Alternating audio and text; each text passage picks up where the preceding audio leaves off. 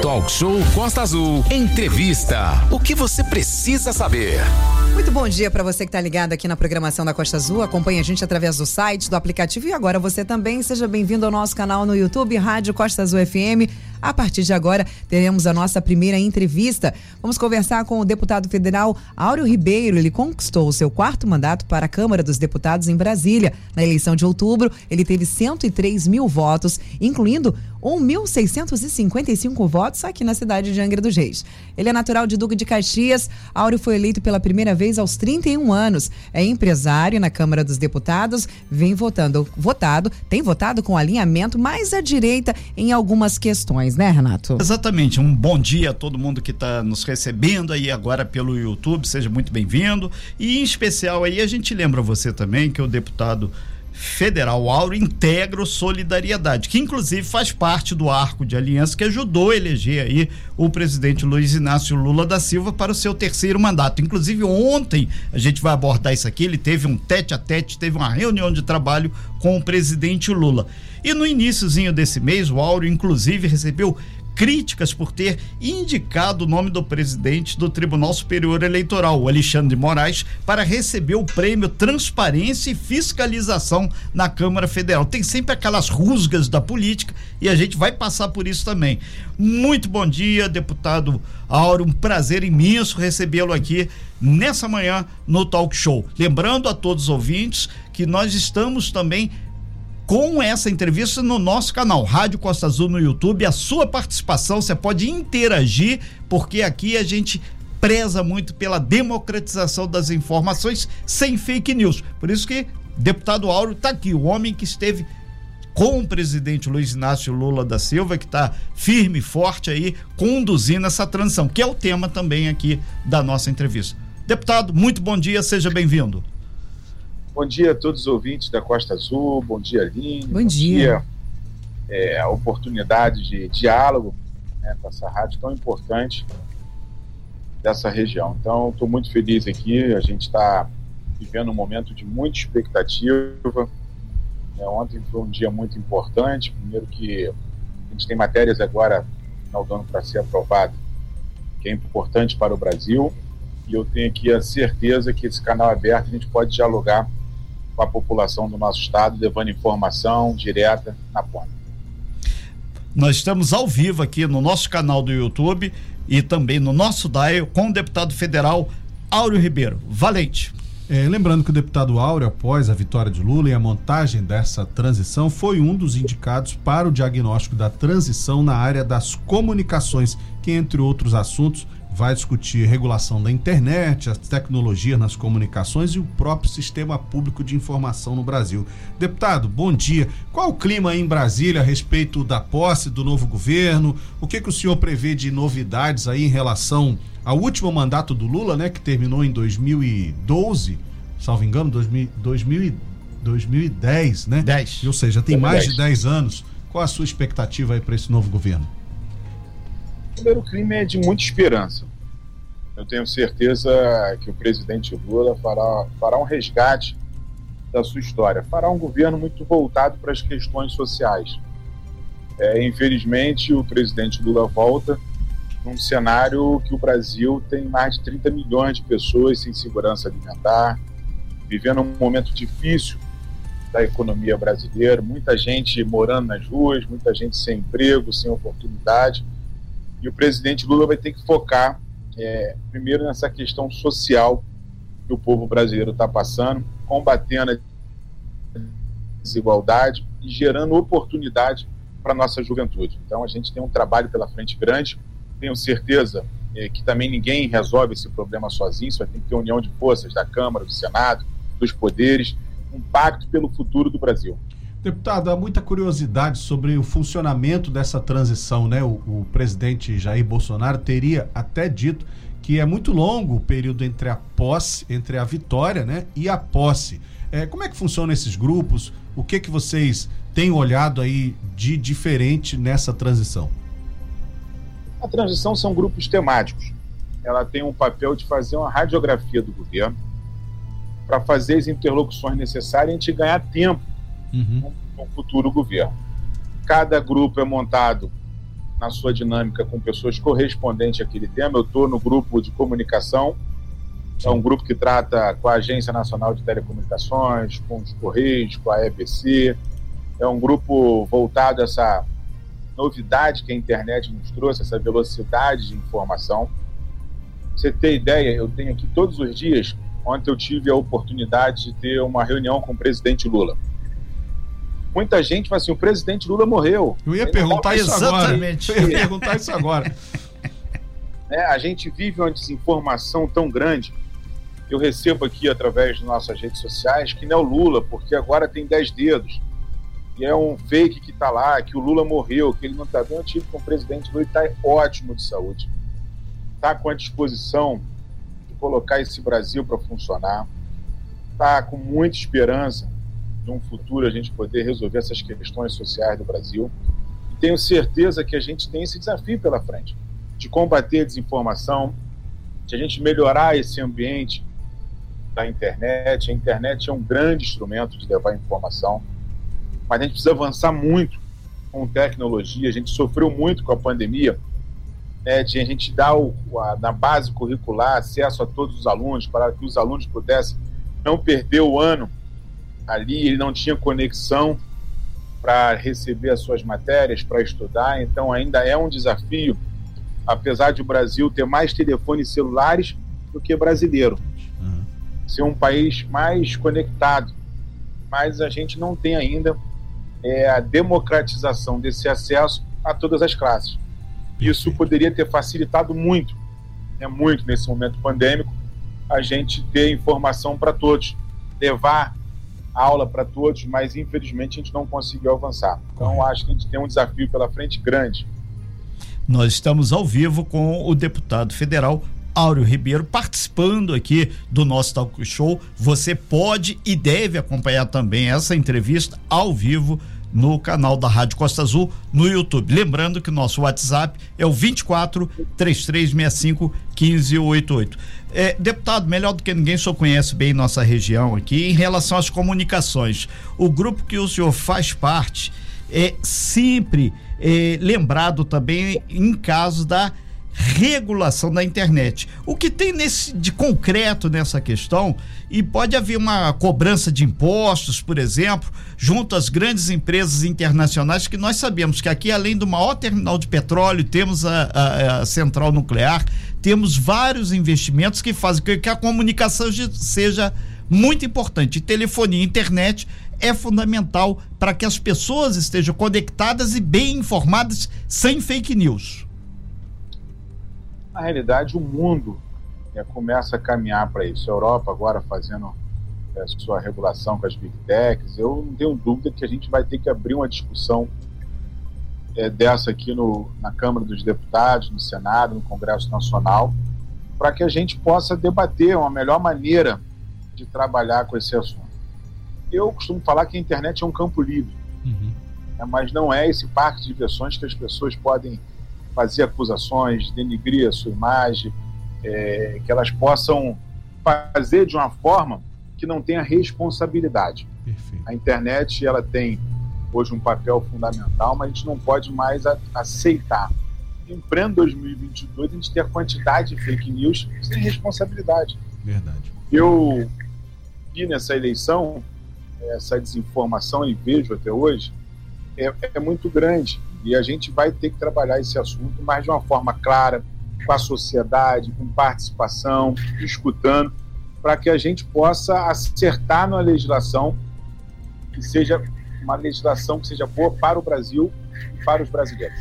É, deputado Auro, muitas pessoas aqui interagindo aqui com o nosso WhatsApp e com o meu pessoal, inclusive destacamos aqui o Valdir Laguna, que o senhor sabe que é superintendente lá da Eletronuclear, ele grifando aqui que o senhor fez uma emenda no valor de 600 mil reais que vai ser suficiente para a reforma do laboratório lá do hospital, da, lá de Praia Brava e também do ambulatório. Isso vai ajudar a muitas e muitas pessoas da nossa região. Aí ele tem de público esse agradecimento aqui e mais do que isso, reforça esse papel que o deputado federal tem em prospectar recursos lá em Brasília para fazer o investimento aqui na região Costa Verde.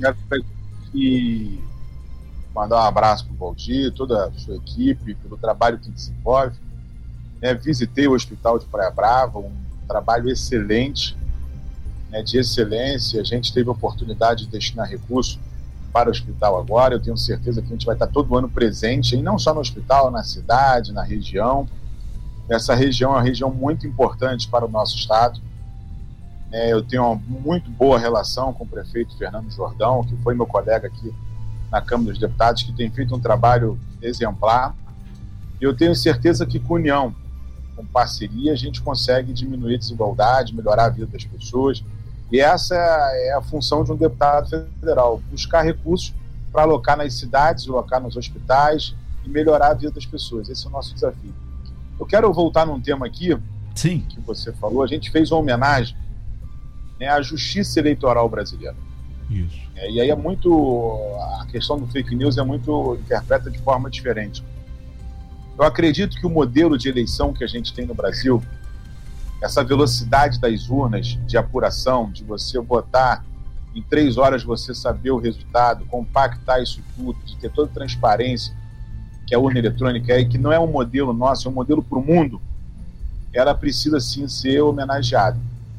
A urna elegeu 513 deputados federais, a urna elegeu agora os senadores, elegeu os governadores, elegeu o presidente da República. Isso numa velocidade muito grande de informação. Todas as acusações que foi feita sobre as urnas eletrônicas caíram por terra. Os militares atestaram, as empresas fizeram é, todas as auditorias necessárias e a gente tem que reconhecer esse papel que a justiça eleitoral desenvolve no Brasil, que é nos TREs locais, que é no Estado e que é no Brasil. Então a gente fez um reconhecimento a esse trabalho de todos que trabalharam na eleição da urna eletrônica, só que hoje quem preside o Tribunal Superior Eleitoral é o ministro Alexandre de Moraes. Então, quem vai receber o prêmio é o presidente. Se fosse a Câmara dos Deputados, seria o presidente da Câmara. Se fosse a Prefeitura, seria o prefeito. Se for a Câmara de Vereadores, é o presidente legislativo. Assim funciona quem está exercendo o cargo de liderança de um poder. Perfeito. Estamos com o Áureo Ribeiro, o reeleito deputado federal, conversando com a gente na nossa sala. Estamos ao vivo para Angra dos Reis, todo o Brasil, todo mundo, por que não? Com acesso através das redes sociais. Sim, e a gente lembra, deputado, muitas pessoas parabenizando aqui o senhor, aproveitando a, a sua passagem aqui pelo talk show, aqui pelo nosso YouTube e mais do que isso, alguns assuntos relevantes. Daqui a pouquinho teremos aí o pessoal do SAMU aqui que tem a base e já tem também um, uma solicitação do reforço nessa área de comunicação que a gente vai até abordar também a questão Correios para que aconteça um reforço no sistema de telefonia aqui, porque isso é fundamental. É inconcebível com central nuclear, com vários pontos, ter tantas áreas de sombra aqui. Eu estou vendo que o senhor já está anotando, as assessorias também anotando, porque é importante, né, Valente? Exatamente. Espaço democrático, uma tribuna dessa sem fake news, só aqui na Rádio Costa Azul.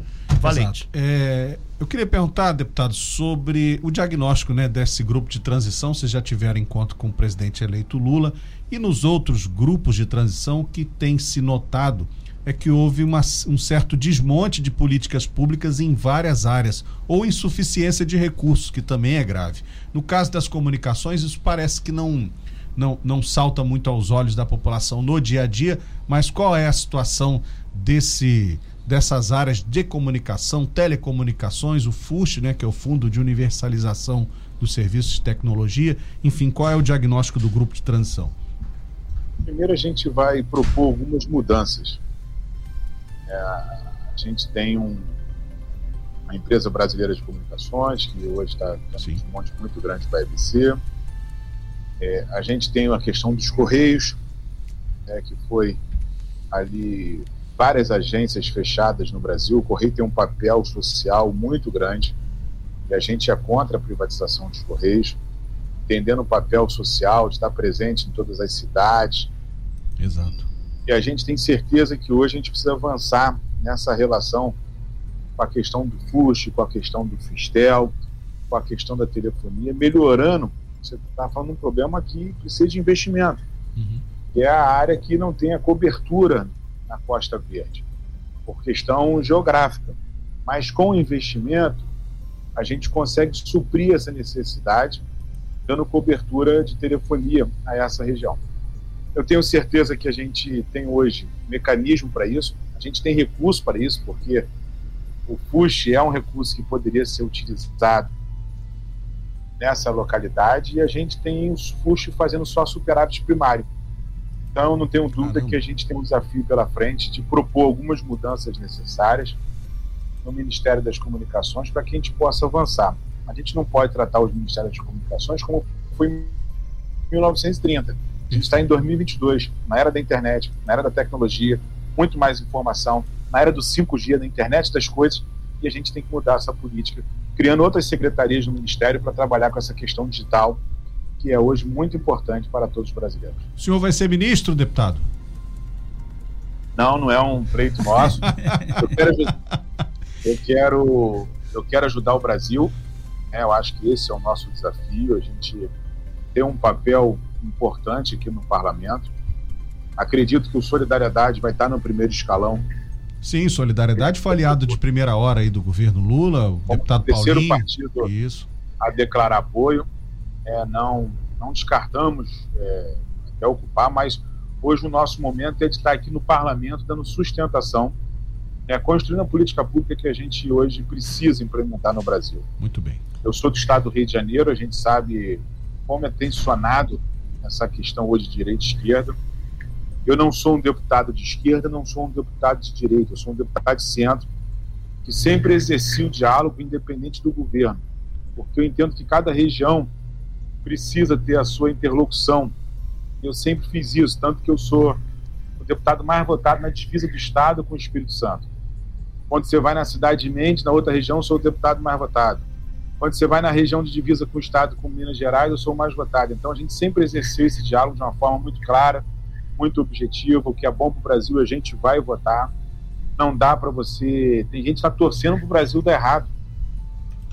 Não acredito numa, numa, política dessa que não tenha todo mundo é, se juntando para fazer as coisas acontecerem. A eleição é democracia, vence quem tem mais votos. Então, se vencer o presidente Lula, foi escolha da população da grande maioria. Então, a gente tem que agora ajudar a, ao governo dar certo, trabalhar para dar certo, colocar as diferenças de lado, mas levar a educação na ponta. A gente tem um retrocesso na educação pública brasileira. A gente não construiu nesses últimos quatro anos nenhuma universidade. A gente tem um desmonte da universidade pública.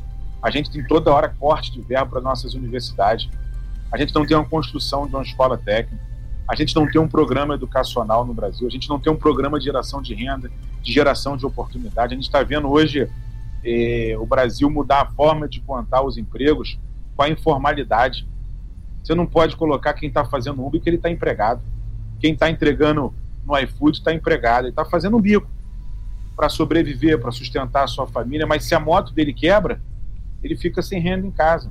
Se o cara faz Uber e o carro quebra, ele fica sem renda em casa. E a gente tem que discutir essa nova forma de trabalho. A gente vai ter que avançar nessa pauta no Brasil, entendendo que a gente vive em 2022 na era da tecnologia, que é onde também entra a tecnologia, se você não tiver capacitação, você não gera emprego. Perfeito. Então a gente tem um desafio grande pela frente, a gente sabe nossa luta aqui na retomada de Angra 3 vai gerar mais de 5 mil empregos diretos na região. E essa é a busca. Tem que ter investimento público para que a gente possa ter a geração de emprego e renda para a população brasileira. Deputado, a Aline vai falar com o senhor, fazer uma pergunta. Exatamente. Na verdade, é, depois eu quero mandar algumas perguntas dos nossos ouvintes que estão interagindo com a gente, estão fazendo alguns ponderamentos, mas isso lá para o final a gente primeiro mantém a nossa, nossa pauta daqui. Uh, deputado, isso que você falou sobre essa questão aí dos motoristas de Uber, por exemplo, a gente viu no governo do Bolsonaro e a gente viu também nos discursos do, do presidente, atual presidente eleito Lula, que a linguagem, infelizmente, algumas palavras ditas de forma errada fazem com que gerem uma revolta na população. O presidente Jair Messias Bolsonaro foi muito bom em fazer isso, na verdade, em causar revolta com as suas palavras. E você decifrou, você explicou a questão do questionamento da, do MEI, por exemplo, né, do motorista de Uber, do, desse, desse trabalhador que é informal, que foi uma fala muito mal vista também que o presidente Lula fez sobre a questão do MEI, falando que o MEI não é não é empregado, não tem emprego, não tem E isso causou uma, uma revolta muito grande. Você acha que é, ele está bem assessorado com essa questão da linguagem, de poder transparecer e falar melhor? Que eu acho que é algo que precisa ser mudado, no, no, no não só no Bolsonaro, mas também no Lula, a maneira de interagir com o povo brasileiro, a maneira de falar. Porque a maneira com que você se comunica diz muito sobre você e diz muito sobre o que os outros vão entender. Então, gerou uma revolta muito grande e a maneira de se comunicar é importante. Você acha que nesse momento tem alguém assessorando ele? Por exemplo, você falou de forma completamente diferente, explicando por A mais B o que seria isso. E ele, a, da maneira com que ele disse, trouxe uma revolta muito grande. Então, a maneira de falar realmente justifica, uh, uh, melhora as coisas? Você acha que ele vai ter um aparato quanto a isso? Você que está aí, por exemplo, na transição, trabalhando principalmente nessa nova comunicação? O presidente Lula teve já a oportunidade de presidir esse país por dois mandatos. É um homem com muita experiência política, tem uma facilidade de se comunicar muito grande com a população brasileira. Existem mudanças, vamos supor, a questão do MEI, ela é um, ela foi muito importante e é muito importante, é o microempreendedor individual, mas ela está sendo confundida. Eu vou te dar um exemplo aqui, muito simples e objetivo. A gente tem na cidade de Angras um super secretário que é o Andrei Lara. Sim. Secretário de Cultura. Eu sou um dos autores do Socorro Emergencial Cultura, que foi a Leo de Blanc. Uhum que beneficiou quem faz cultura no Brasil e beneficiou quem recebe cultura também. Você imagina o que seria da pandemia ser um bom livro, ser um bom filme, ser uma boa música? Como é que a gente passaria esses dois anos na tristeza que seria o nosso planeta? E a gente, quando foi ali para fazer o aporte, muitas pessoas receberam o socorro emergencial através do MEI. Não é porque ela recebeu uma vez o socorro emergencial através do MEI que ela tem um emprego ela não tem emprego, aquilo serviu de forma é, clara e objetiva naquele momento para ela fazer cultura e para ela receber, mas ela não é uma pessoa empregada. E a gente vai ter que começar a, a, a ter esses conceitos. Tem pessoas que têm o um MEI para a devida atividade, depois não consegue mais, ele não está sendo ali, depois que ele tem o um MEI, agora ele já não é mais desempregado. Ele é um trabalhador informal e não consegue sobreviver. Você vê o seguinte, as 80% das pequenas empresas fecham antes de completar dois anos. Porque o microempreendedor individual ele vai ter 100% de aproveitamento, depois que ele entra ele não vai estar desempregado. Essa é a questão que a gente tem que discutir com o Brasil. Correto. Né, a segurança né, desse povo que está vivendo dessa maneira. Eu tenho muita preocupação né, nessa maneira que a gente vê e conta essa questão do desemprego no Brasil. Chegou o ponto ali de um debate presidencial, o presidente Bolsonaro falou que não tinha fome no Brasil. Que não tinha problema. Eu sou de uma cidade do Caxias e visito esse estado nas suas 92 cidades. O Rio de Janeiro, a capital do Rio de Janeiro, nunca teve tanta gente morando na rua igual tem hoje. A gente está vivendo um momento do auxílio emergencial, mas a população está toda endividada. A gente tem pessoas que já recebeu auxílio emergencial do ano que vem, porque pegou empréstimo na Caixa Econômica. A população não tem mais como sobreviver nesse momento. Ninguém queria receber o auxílio. As pessoas queriam ter um emprego. Só que, infelizmente, a gente não está tendo a capacidade de gerar o emprego necessário que a população precisa. Deputado. E aí são diversos fatores que vão ter que ser colocados numa política pública efetiva, discutida com cada vocação de sua cidade. Vamos supor, Angra do Reis tem uma vocação turística. Tem que ter uma escola técnica para preparar a obra. Para o turista chegar, ser bem atendido, para ele ser bem servido, para que a cidade possa continuar com seu brilho, para a cidade possa continuar sendo vendida para fora do estado do Rio de Janeiro. Quem fala no Brasil, fala em Rio de Janeiro. E Angras é uma das é cidades que tem todo essa, esse glamour, mas precisa ter qualificação, precisa preparar a mão de obra. E esse é um desafio nosso: propor as políticas públicas para preparar essa mão de obra. Deputado, é, o senhor falou em Rio de Janeiro, quero perguntar o seguinte: como é que está o Rio de Janeiro na transição? Está bem representado? Qual a expectativa do senhor em relação ao convívio né, do governador Cláudio Castro com o presidente Lula, já que o governador Cláudio Castro é do partido do presidente Bolsonaro? É, como é que está o Rio em relação ao próximo governo Lula? O, o, o governador Cláudio Castro é um governador muito sensível é, e tem desenvolvido um belo trabalho. Eu fui um articulador da aliança Castro-Lula. Você acompanhar, eu votei com Lula e votei com Cláudio Castro. Sempre a gente exerceu um bom diálogo. O Rio não pode entrar nesse momento em briga com o governo federal. A gente sabe qual o preço que a gente pagou quando o Rio brigou. O Rio precisa de investimento. O Rio precisa de um pacote de infraestrutura. O Rio precisa sempre de atenção do governo federal para que possa gerar emprego, gerar renda. Então, tenho certeza que o governador Cláudio Castro vai ter esse diálogo aberto com o presidente Lula. O presidente Lula gosta muito do Rio de Janeiro. Já teve isso aí nos seus dois mandatos, o pacote de investimento que aconteceu no Rio. São obras importantes que vão ser retomadas, como a obra da de Angra 3, na sua região. A volta é, de capacidade de produção da Nuclep também, que está aí do lado de vocês em Itaguaí. A própria Casa da Moeda, que no momento quase foi privatizada, e, e agora é importante a gente ter toda a atividade da Casa da Moeda produzindo moeda para outros países, eu tenho certeza que a gente vai ter um avanço muito grande, né? muito grande no Brasil nesse momento da geração de emprego e renda. É, eu não posso deixar, obviamente, fazer os questionamentos dos nossos ouvintes. O deputado Áureo Ribeiro está ao vivo conosco através do nosso canal no YouTube. Um ouvinte mandou pra gente ah, o seguinte questionamento: Olha, paguei meu carro, comprei a minha moto, estou no sexto período de direito com o dinheiro do 99 e, e tenho muito orgulho disso. Isso para mim não é bico.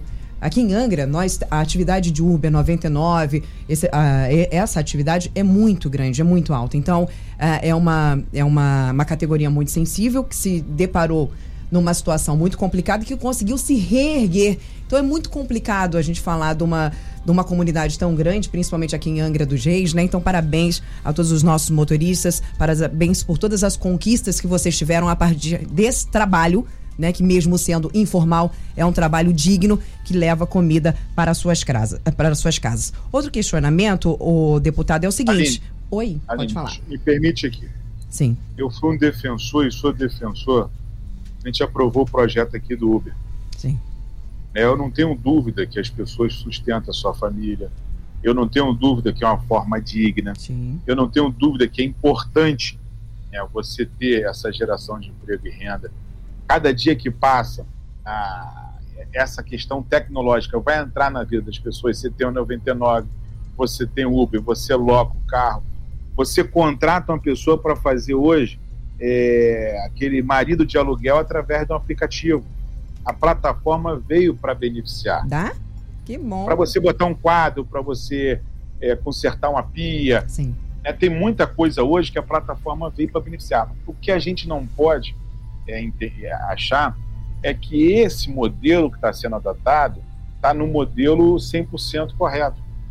Porque é diferente quando você pega uma região do Angra, quando você pega a cidade do Rio de Janeiro.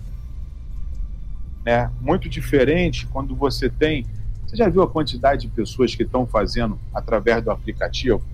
E de vez em quando fala assim: sumiu o motorista de aplicativo. Motorista de aplicativo sumiu ele foi sequestrado. Isso já aconteceu no Rio, acontece em todo o Brasil. Qual é a segurança dessa família, desse rapaz trabalhador que acorda cedo, que dorme tarde, que tem filho, que tem esposa? Tem se acontecer alguma coisa com a sua vida. Mas isso acontece com o taxista, é com o motorista segurança? de ônibus, com todos os setores também. Isso não é exclusivo, né? Desculpa. Escutou?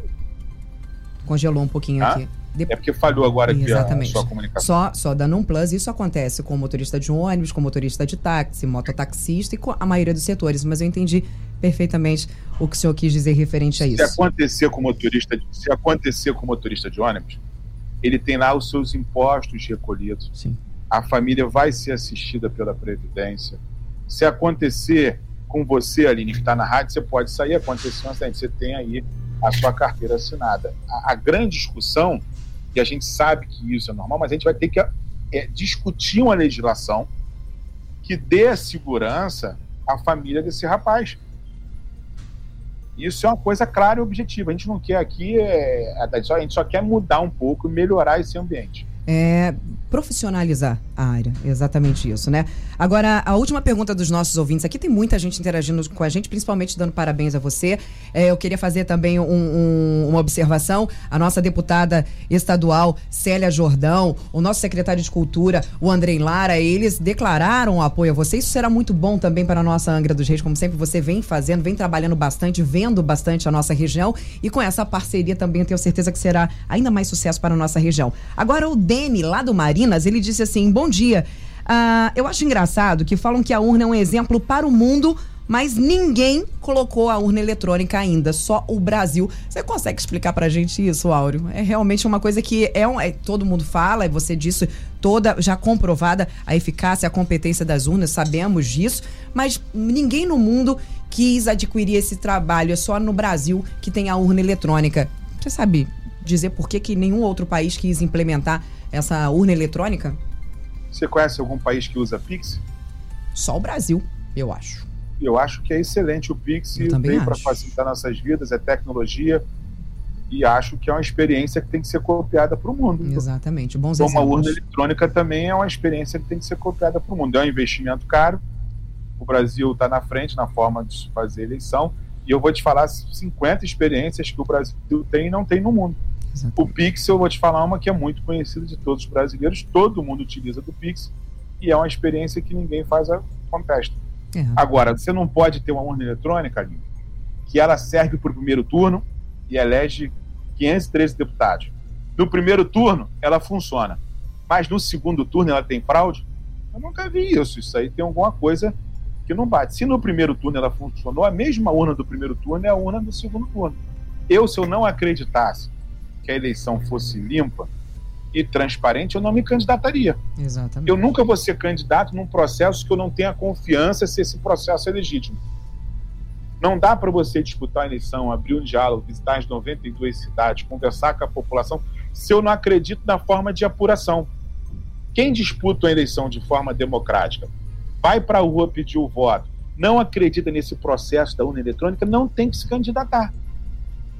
Né? Eu acho que isso é muito claro e muito objetivo. Agora, eu acredito que a urna eletrônica do Brasil é uma experiência muito positiva para o povo brasileiro. Agora, tem várias políticas públicas que só existem no Brasil. Né? E a gente não precisa aqui alavancar. Qual país no mundo que teve a capacidade de vacinar igual o Brasil tem? País desenvolvido como os Estados Unidos, é qual o país que tem a capacidade de vacinar a população em massa igual o Brasil tem? Nenhum tem. É, só o Brasil. É, Mas mesmo assim foi muito criticado também durante a pandemia a questão da é. vacinação. Deputado Áureo Ribeiro, a gente agradece muito sua participação aqui. Nosso tempo aqui é pequeno, a gente já avançou aqui bastante. A gente agradece muito a clareza e principalmente a coerência com que o senhor colocou alguns argumentos que para alguns segmentos é sensível de entendimento. Porém, o senhor pontuou e que mostra o equilíbrio de um deputado federal de centro, o que é o senhor representa nesse momento. A gente agradece muito e, obviamente, oportunamente, a gente vai convidá-lo aí para outras questões, inclusive uma bastante sensível aqui para Angra dos Reis, que é a questão da tarifa da energia em decorrência aí de locais onde estejam, eh, onde estejam os complexos nucleares. Deputado, muito obrigado, muito bom dia, sucesso aí na sua gestão e principalmente no trabalho a partir de 2023. Eu quero fazer um agradecimento especial ao prefeito Fernando Jordão, fazer um agradecimento à deputada Célia Jordão, falar da nossa parceria do desenvolvimento, da geração de emprego, da renda, fazer um agradecimento ao Andrei Lara, tem um papel importante nessa cidade, porque secretário Ele falou muito da cultura aqui. É, é, é, é, fundamental, porque a cultura caminha junto com o turismo. Mandar um abraço para o Leandro Silva, que nos ajudou nessa caminhada. Sim. E tenho certeza que a união, com a parceria, a gente vai poder proporcionar à cidade de Angra dos Reis políticas públicas eficientes. Então, conte comigo, estou à disposição da população de Angra. Claro que a gente nunca vai ter aqui unanimidade, esse contraditório é importante para que a gente possa abrir o debate, para que esse debate seja em benefício do povo brasileiro. Então, tenho certeza que quem está nos escutando pode acessar as nossas redes sociais, mandar sugestão, mandar pergunta, querer participar do dia a dia. mandar é, soluções para que a gente possa enfrentar os problemas que o nosso Brasil precisa. Eu tenho certeza que com essa união, com a parceria, a gente consegue construir políticas públicas eficientes para mudar a vida das pessoas. Estou muito feliz, Aline, é, de participar contigo, com todos. Muito obrigada. Participar aqui. Fica mais fácil para você, porque o nomezinho está na tela aqui. Então, é, por isso que eu estou aqui, tá? aí. mas sinta-se todos aí. Fiquei muito feliz com, a, com as perguntas colocadas e me coloco à disposição aqui. Né? E como vocês são de comunicação, me coloco à disposição de vocês aqui na comunicação do governo federal para ter todos os direitos para que a gente possa ter melhor cobertura, melhor audiência e manter né, as rádios de todo o Brasil funcionando. Isso, isso é, é muito importantíssimo. importantíssimo. Descentralizar isso, o cofre aí da SECOM, deputado. E que é importante, uma luta nossa aqui, é que possa ter apoio para as pequenas rádios. Porque não adianta você não apoiar as pequenas rádios, porque as pequenas rádios é que levam informação para todos os ouvintes aí de Angra do Reis. Não é a grande rádio, não é, é, é cuidar de quem precisa levando informação. Então conte comigo aqui na democratização é. Dos recursos brasileiro para todas as rádios. Muito obrigada, Áureo. Lembrando que essas empresas precisam estar cumprindo todas as normas, mesmo Exatamente. pequenas, elas precisam estar cumprindo as normas para estarem no mercado de trabalho. Sem fake news. Talk show. Você ouve? Você sabe.